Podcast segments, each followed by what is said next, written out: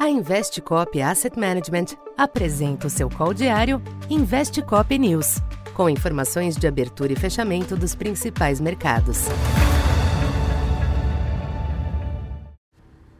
Bom dia. Eu sou o Silvio Campos Neto, economista da Tendências Consultoria, empresa parceira da Investcop. Hoje, dia 4 de julho, falando um pouco da expectativa para o comportamento dos mercados nesta terça-feira. O dia esvaziado nos mercados internacionais, diante do feriado nos Estados Unidos, começa sob oscilações contidas nos principais ativos. As bolsas europeias e os futuros em Wall Street, que operam em horário reduzido, apontam leve viés de baixa, em uma natural acomodação diante dos elevados patamares atuais. No mercado cambial, o dólar apresenta pequenos recuos ante boa parte das demais moedas. Entre as commodities, o petróleo retoma a tendência de alta nesta manhã, com o Brent na faixa de 75 dólares, de olho nos cortes de produção citados por Arábia Saudita e Rússia. Ontem, o preço da commodity cedeu na tarde de ontem, com os temores renovados de perda de fôlego das principais economias, após o fraco ISM norte-americano.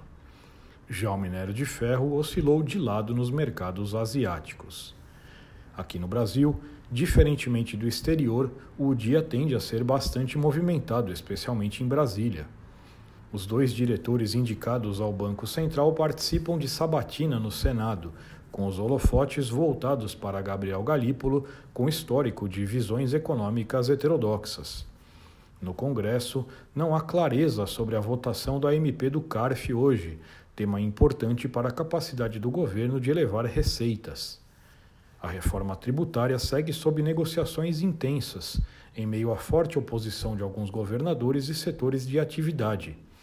Líder do PT cita a intenção de iniciar votação amanhã, mas diante dos dissensos parece algo pouco provável. Nos mercados, sem um sinal externo firme e diante destas indefinições políticas, a tendência é que predomine um compasso de espera hoje. Além disso, movimentos recentes também favorecem certa acomodação. A curva de juros cedeu substancialmente nos últimos dias e já precifica um corte agressivo da Selic. Isso tem afetado inclusive o câmbio, que ontem retomou o nível de 4,80.